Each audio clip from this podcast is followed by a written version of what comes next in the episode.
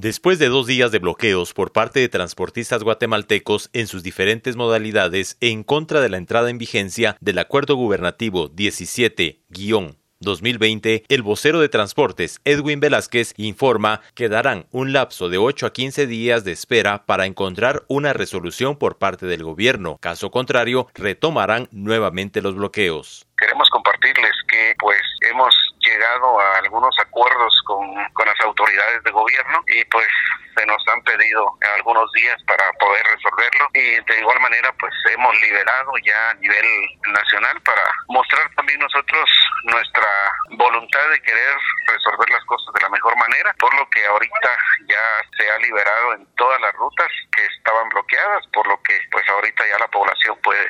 empezar ya a circular sin ningún problema. De hecho, en, en esta situación, si las autoridades pues no cumplieran, creo que se volverían a tomar las, a las, las calles, puesto de que esa es la consigna de, de todos los, los que estamos involucrados en esto a nivel nacional. ¿Cuántos días esperarán ustedes, don Edwin? Tendremos máximo una semana a 15 días exageradamente para que ellos nos resuelvan, pero esperemos en Dios que tanto de parte de las autoridades como nuestras, pues podamos resolver esto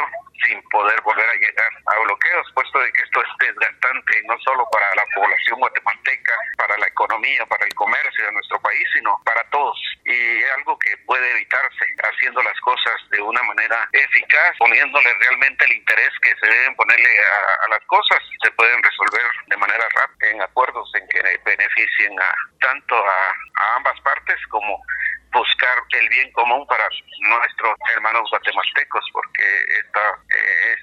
resolución que en su momento dio el gobierno que salió, creo que fue una decisión muy equivocada, ya que no solo nos afectaría a nosotros, sino a toda la población guatemalteca. Lamentablemente, pues registraron incidentes en ciertos puntos donde se dieron los bloqueos. Sí, lamentamos que se hayan dado ciertos incidentes, puesto de que a veces hay elementos de la Policía Nacional Civil que debido a que portan un uniforme pues, creen que todo lo que se les dé la gana y la población que ya con los ánimos fuertes pues no se deja y, y, empieza entonces el Nosotros como líderes a nivel nacional hemos estado velando porque todo se diera de manera pacífica. De hecho fue una de las recomendaciones muy importantes que se le dio a todos los compañeros a nivel nacional que se evitara la confrontación con las autoridades a toda costa, pero sabemos que dentro de todo siempre hay una oveja negra, ¿verdad? Que va a querer hacer también tanto del lado de las autoridades como del lado nuestro que van a, salirse de, los lineamientos y, normas que se dictan para que ¿verdad? Y eso se que también pues se dieron estos incidentes. Desde Emisoras Unidas Quetzaltenango informa Wilber Coyoy, primera en noticias, primera en deportes.